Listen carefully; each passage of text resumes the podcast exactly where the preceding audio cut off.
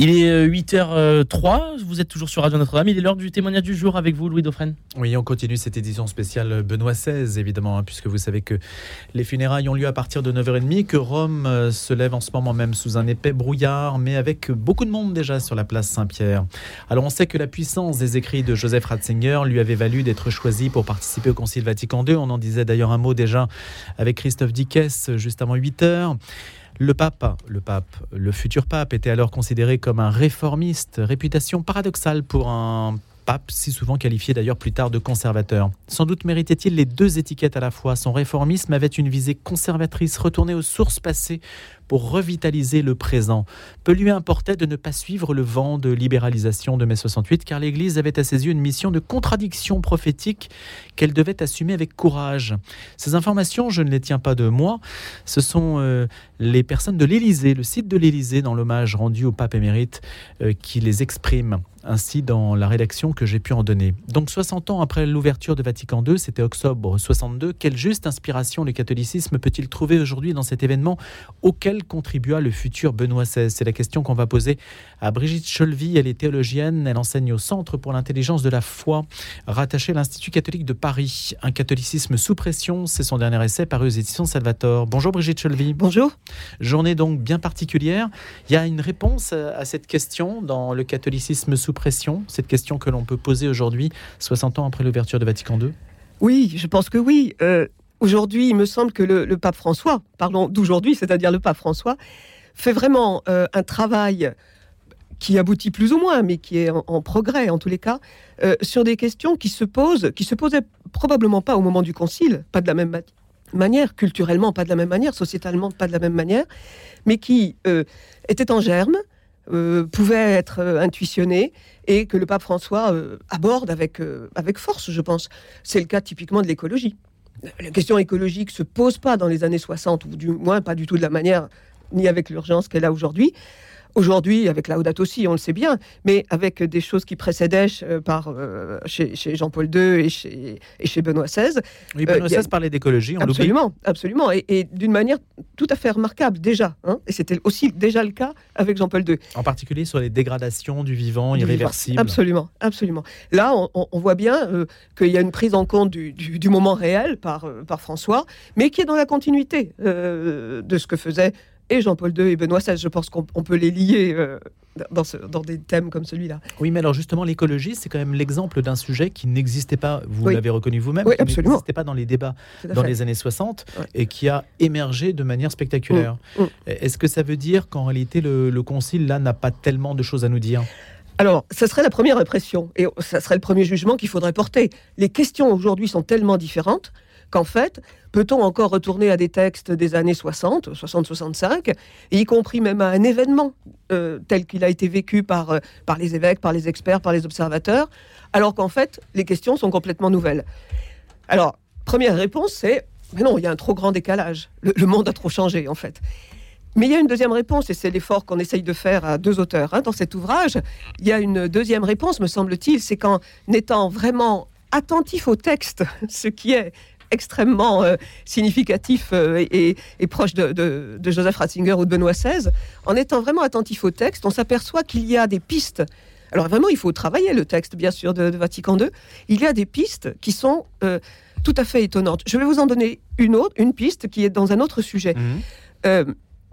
la question aujourd'hui du genre. La question du genre, évidemment pas du tout dans, Vatican II. C'est pas une question qui se pose dans les années 60, ou en tous les cas, elle se pose pas du tout comme elle se pose aujourd'hui. Il n'empêche que quand on est attentif au texte de Vatican II, Lumen Gentium, Gaudium Espèce bien sûr, euh, on s'aperçoit que le texte parle quasi systématiquement, alors bien sûr il y a des contre-exemples, mais quasi systématiquement des hommes et des femmes. Ça, c'est une piste dont on peut faire quelque chose aujourd'hui. Et vous voyez, il n'y a, pas la question du genre, mais il y a des pistes textuelles euh, dans le Concile qui, qui, nous, qui nous donne à penser pour aujourd'hui. Mais que faites-vous de cette intuition? Qu'est-ce que vous en faites de cette intuition-là? Alors, ce qui est intéressant, l'étape suivante, c'est que en repérant ces pistes textuelles dans le texte de Vatican II, dans la lettre, comme on, dit, comme on disait il y a encore quelques années, euh, ce, dont on s'est aperçu euh, en, travaillant, c'est que bien souvent, ces pistes-là sont fondées sur des allusions, c'est pour ça que peut-être on le voyait moins bien jusqu'à présent, des allusions bibliques extrêmement significatives. Je, vous donne encore un autre exemple. Euh, dans, la thématique de la synodalité, euh, telle qu'on la connaît évidemment aujourd'hui et telle que le synode sur la synodalité est en train de le, développer, euh, on a découvert, je, pense que c'est une découverte, moi j'ai nulle part mmh. lu ailleurs que, que d'autres personnes l'avaient repéré, qu'il y avait dans le texte, dans Lumen Gentium 13 pour être tout à fait précis, une adaptation aux églises locales de l'idée de charisme. L'idée de charisme, elle est évidemment présente, elle est évidemment présente sur les concernant les personnes, et c'est très bien. Et c'est tout. Enfin, il faut absolument pas changer ça.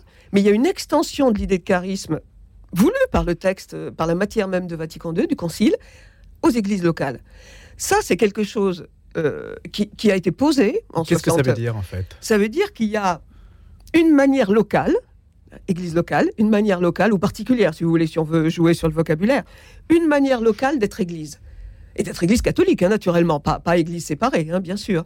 Il y a une manière locale en fonction de la culture, du lieu, de, de, de plein de paramètres extérieurs, sans se laisser totalement influencer par les paramètres extérieurs, mais en étant attentif aux paramètres extérieurs c'est quelque chose qui pratiquement définit la synodalité de dire cela. Mais ça n'avait pas été reconnu ou ça n'était pas connu? Non, enfin, cet, élément-là, qui est textuellement dans le, dans le texte du Concile, au fond, euh, n'a jamais été euh, repéré, pointé comme un élément déterminant.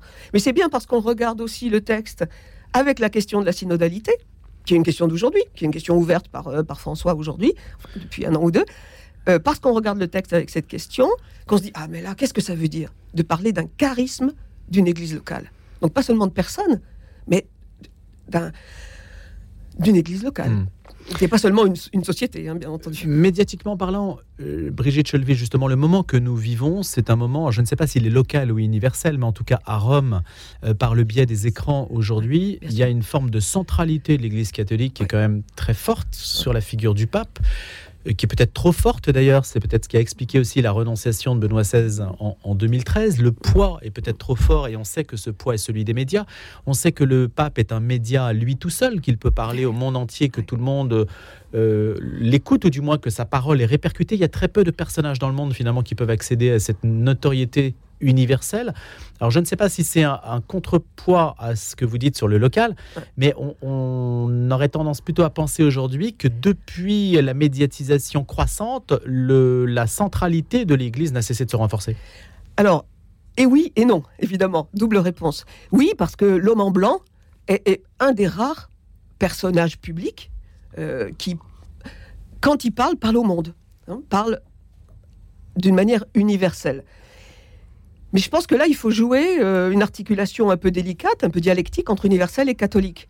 C'est pas un pouvoir universel, c'est même évident d'ailleurs. Hein, je, pense que là, tout le monde peut encore venir. Et c'est pas non plus un, souhait de pouvoir universel. Je, pense que ça, c'est plus précis. Mais en revanche, il y a bien un esprit catholique, une manière d'être catholique, qu'on traduit souvent par universel, mais ça va peut-être un tout petit peu trop vite, cette, cette euh, équivalence entre les termes est peut-être un peu rapide. Euh, qui fait qu'effectivement l'homme en blanc parle et on l'écoute. Euh, c'est typique de, des, encycliques ou des exhortations, peu importe, de, François. Mais c'était déjà vrai avec une manière tellement différente de faire, une manière personnelle tellement différente de faire de, Benoît XVI, me semble-t-il. Donc il n'y a pas une opposition euh, entre Église locale euh, qui a son charisme propre, et Église universelle ou Église catholique. Hein. Il n'y a pas cette opposition, je pense. Je pense que par contre, il y a une vraie dialectique à trouver, une vraie articulation, elle n'est pas du tout évidente. Ça veut dire qu'il faut quand même la, retrouver chaque jour ou chaque, euh, dans chaque circonstance, c'est certain. Mais ça, et, ça, pour le coup, c'est une, c'est une caractéristique de l'Église catholique de faire ce travail-là. Aucune autre Église, aussi sainte soit-elle, aucune autre Église n'a ce job-là à faire je pense que là, il, en, il enlève de la... Entre la centralité et, et, le local. Et le local. La question Parce que c'est facile d'être local et de n'être que local, hmm. évidemment. Hein. Mais c'est pas du tout la solution. On pourrait dire que les églises protestantes fonctionnent sur ce mode-là. Voilà. Il y, a un hmm. risque, mais on voit bien aussi qu'il y a dans, dans, les traditions protestantes euh, des synodes, des regroupements nationaux, des regroupements euh, euh, continentaux, voire même une fédération mondiale luthérienne, par exemple. Alors c'est pas une église, on est bien d'accord, mais euh, ce, travail universel est, nécessaire euh, chez tout le monde en fait. En quoi y a-t-il une pression qui s'exerce sur le catholicisme aujourd'hui? Ah, il, y en a beaucoup, il y en a beaucoup, il y en a plusieurs. Euh, on en a relevé six. Une pression, ça veut dire aussi des attentes. Oui, bien sûr, Donc- bien sûr, bien sûr. Comment la qualifiez-vous, cette pression? On en a relevé plusieurs, hein, euh, et bien sûr, il y en a d'autres. hein, c'est- le propre de tout ouvrage. Il y a un nombre de pages limité. Euh, je, peux donner un autre exemple. hein, J'ai évoqué l'écologie, j'ai évoqué euh, le genre. Voilà, voilà des pressions. hein, parce que qu'est-ce qu'on en fait? Ou bien on dit on est hors du monde. On, nous les catholiques, on est hors du monde, donc ça ne nous concerne pas. On est, on est contre, c'est tout. On est contre. Ou bien on est quand même attentif au monde. Et là, je crois que ça, c'est un enseignement de Vatican II radical. Être attentif au monde, ce qui ne veut absolument pas dire concéder à quoi que ce soit, mais être attentif, être en dialogue. Hein, Ça, c'est le, cœur de l'enseignement, à mon avis, du Concile. Euh, je, prends un autre exemple. Nous sommes, nous vivons tous, d'une manière ou d'une autre, avec euh, satisfaction ou pas, à la limite, ça n'a presque pas d'importance, dans un monde numérique, dans un monde donc virtuel. Qu'est-ce qu'on fait de ça? Euh, Première solution, c'est insupportable, je m'isole et donc je, coupe tous les liens, toutes les connexions. C'est quasi impossible, en fait. Concrètement, c'est quasi impossible. Après, on peut avoir une position euh, où on a un usage euh, modéré, euh, raisonné. Mais est-ce qu'on est capable d'aller un peu plus loin? Parce que ça, c'est de l'ordre du comportement. Est-ce qu'on est capable d'aller un peu plus loin dans le sens, est-ce qu'on est capable de se dire, dans un monde qui est virtuel, qui va vers virtuel, on parle de métavers hein, quand même donc aujourd'hui, dans un monde qui est virtuel et qui va de vers de plus en plus de virtuel, est-ce que nous, chrétiens, et catholiques tout particulièrement, on aurait une manière euh, unique qui, rel- qui relèverait vraiment d'une ressource à fournir au monde de penser la présence Parce que, évidemment, que euh, c'est l'expérience du confinement. Ah, on a été isolé, on a été, etc. Ok, de fait. Mais pas complètement. Il y avait tellement de liens qui se sont établis dans cette période, pas facile évidemment, tellement de liens, même s'il n'y avait pas tous les liens qu'on pouvait souhaiter. Donc on peut faire la liste de tout ce qui n'allait pas, c'est certain. Mais est-ce qu'on est capable, nous chrétiens, parce qu'on a une expérience très particulière de la présence, je, parle bien de la présence de Dieu, hein, euh, de dire quelque chose à un monde qui vit en virtuel, de manière virtuelle, d'une réelle présence, d'une présence. euh, Ah, Est-ce que la présence réelle doit devenir présence virtuelle? Ah non, non, non, justement. Mais quelle est notre expérience de la présence réelle qui ne n'annihile pas euh, le réel et qui pourtant euh, tient compte du fait que le monde aujourd'hui est virtuel? Mais le métavers, pour beaucoup, est encore un grand point d'interrogation. On ne sait pas. Ah oui, oui, bien sûr. Personne ne sait comment on y mettra les pieds, si je puis dire. Oui. Le fait que les catholiques se servent des outils modernes, ça n'a pas été euh, quelque chose de, complexe à comprendre, ni à, ni à entreprendre. Ouais, La ouais. radio, par Ah, exemple, typique. euh, typiquement, il y a beaucoup de médias aujourd'hui chrétiens qui se servent de la radio, etc. Donc, on- il n'y a pas, il n'y a pas une, Mm. une, euh, comment dirais-je, un, un hiatus entre le fait d'être catholique et l'utilisation des techniques modernes. Il y a effectivement, Il n'y a jamais eu ce hiatus. non, je pense pas, mais il y a bien un hiatus su- sur la manière dont on vit ou dont on se plaint de vivre une virtualisation. Le, le hiatus, il peut être là. Et, et à nouveau, le, le confinement l'a, signifié dans, dans notre manière, notre manière à nous catholiques, de, de parler, de penser euh, le rassemblement, le rassemblement eucharistique, euh, d'en souffrir d'ailleurs aussi, bien sûr, hein, Hmm. de, de souffrir de son, son impossibilité. Mais voilà, est-ce, qu'on est juste dans la souffrance, voilà, bon, ou est-ce qu'on on réfléchit un peu plus loin? Je reviens à la question, la première que vous avez abordée, puisque c'est celle d'ailleurs que euh, vous détaillez en, en premier lieu, Brigitte Chelvy, des hommes et des femmes, l'interpellation du genre aujourd'hui. Oui. Euh, Jusqu'où va l'interrogation aujourd'hui pour l'Église catholique sur ce terrain? Alors, euh, l'interrogation est, est à la fois euh, complexe et au fond, il y a un certain nombre de choses assez, assez solides et assez convaincantes, je pense, dans la tradition chrétienne, pas spécialement catholique, me semble-t-il, mais chrétienne. Euh, la question, c'est c'est le rapport qu'on a au monde. C'est pas d'avoir inter- en interne une position sur le genre, me semble-t-il, parce que ça, c'est finalement relativement euh, simple, relativement, mais c'est est-ce qu'on est en dialogue avec le monde ou est-ce qu'on est en refus du monde? C'est ça la question qui se pose aujourd'hui. Ça veut dire comment est-ce qu'on entend ou qu'on n'entend pas euh, les demandes actuelles euh, qui existent, hein, qui sont pas négligeables, euh, de non-binarité, euh, les constats de dysphorie de genre. euh, comment est-ce qu'on les entend non-binarité, il faut expliquer, je suis pas sûr que tout le monde Oui, c'est vrai, vous ce avez que raison. cela veut dire. Non-binarité, c'est- ben, justement, on n'est pas binaire, c'est-à-dire on n'est pas ou bien le ou bien étant exclusif, hein, ou bien homme ou bien femme. On est humain et peut-être homme et peut-être femme et voilà. Donc une, une, variabilité en quelque sorte. Mais ça, le Concile n'abordait pas du non, tout du ces tout, questions. du tout, du tout. Mais le Concile réfléchit à la diversité des hommes et des femmes. C'est ça le pluriel. C'est que le, pluriel signifie, donc je reviens bien à la lettre du Concile. Hein, le pluriel signifie qu'on va pas simplement être sur un génie féminin, sur un génie masculin, la femme, l'homme. Euh, vous voyez, on n'est pas sur cette, ce, ce, caractère un peu euh, absolutisé, un peu, un peu théorique en fait. L'Église on... est plutôt différentialiste quand même. Oui, mais, mais elle, elle, a en même temps un discours sur la femme. Je, je prends mmh. l'exemple qui va me concerner plus directement, mais ça serait pareil pour l'homme en fait. Hein.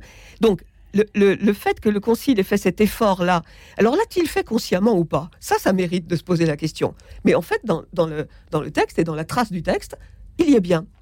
Alors que, et là pour le coup, je serais un peu critique par rapport à, au pape, euh, aussi bien Jean-Paul II, Benoît XVI, euh, il y a eu un retour à, une essentialisation, à la femme, à l'homme, euh, un génie féminin. Et, et, donc ça, typiquement, est-ce est qu'on entend ce genre de choses? Est-ce qu'on y est sensible? Est-ce qu'on est prêt à débattre? Pas pour changer de position, hein, c'est pas ça du tout l'objectif, mais est-ce qu'on est prêt à débattre et à entendre le monde, entendre le monde, tout simplement. Mais est-ce que le monde a quelque chose de particulier à dire sur ce terrain qui soit audible? Vous voyez, on entend des revendications euh, oui. souvent très minoritaires sur le oui, sujet, exact. catégoriel, etc. Exact. Et après tout, bon, euh, tout cela est parfaitement Oui. évidemment respectable. Mais la, la, la question, c'est eh, dans quelle mesure peut-on se l'approprier ou, ou Alors, faire voyez, quelque moi, chose, moi, il me sachant semble, que l'Église a, a déjà un héritage Bien sûr, euh, substantiel important, sur le sujet. et très important. Mais il me semble que euh, ce que l'Église peut entendre, et c'est une des perspectives qu'on a développées, ce que l'Église peut entendre sur ce point, c'est pas du tout concéder hein, à quoi que ce soit, mais c'est que peut-être le propos qui a été développé dans les 60 ans de réception du Concile autour du thème de la complémentarité hommes et femmes, qu'on comprend bien, qui est pas stupide, enfin vraiment pas du tout, et, qu'en plus on peut goûter quelque part, on peut apprécier cette manière de parler. Mais peut-être, parce que c'est pas une manière euh, définitive, éternelle et immuable, peut-être que c'est pas la meilleure manière de penser ce que sont les femmes, ce que sont les hommes. Vous voyez donc euh, là, Donc, ne jamais cesser de penser le masculin et le féminin. voilà. Et, c'est là où on, où on est dans les dans les hommes-femmes, masculin-féminin. euh, voilà. Benoît XVI n'a pas beaucoup parlé de ces questions-là en soi, me semble-t-il. hein. Non, moi non plus, Il je ne pense faudrait pas. regarder Il faudrait de vérifier, près. bien sûr. Oui, oui. Mais ce n'est pas forcément. Autant il est très présent sur la raison positiviste, sur les questions euh, euh, de, de subjectivité et d'objectivité de la foi. Autant sur les questions d'objectivité ou subjectivité du genre, par rapport à ces questions-là, hein, si on devait non, faire un il- il n'est parallèle, pas sur ce semble-t-il, ce n'est pas un sujet qui est, qui est au cœur de ses préoccupations. Je, je pense, Apparemment. hein. Je- oui, oui. Et je pense que ce qui est au cœur de ces préoccupations, et c'est- très remarquable de mon point de vue, hein, euh, c'est en fait ce qu'il dit dans son, dans son discours à la Curie en 2005. En 2005, il y a la fameuse euh, herméneutique de la réforme. Bon, je reviens Oui. pas là-dessus, mais c'est très important, hein, parce que ça, ça tranche le débat entre continuité et rupture. hein. donc, donc c'est, c'est un pas remarquable qu'il fait.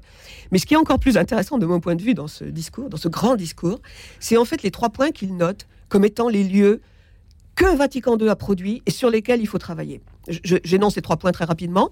C'est foi et science, science euh, aussi bien euh, exacte que science humaine, donc notamment l'histoire. C'est euh, Église et État, et notamment État démocratique.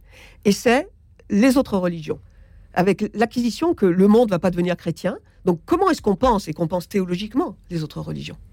Eh bien voilà des pistes de réflexion tout à fait intéressantes et que l'on peut évidemment explorer.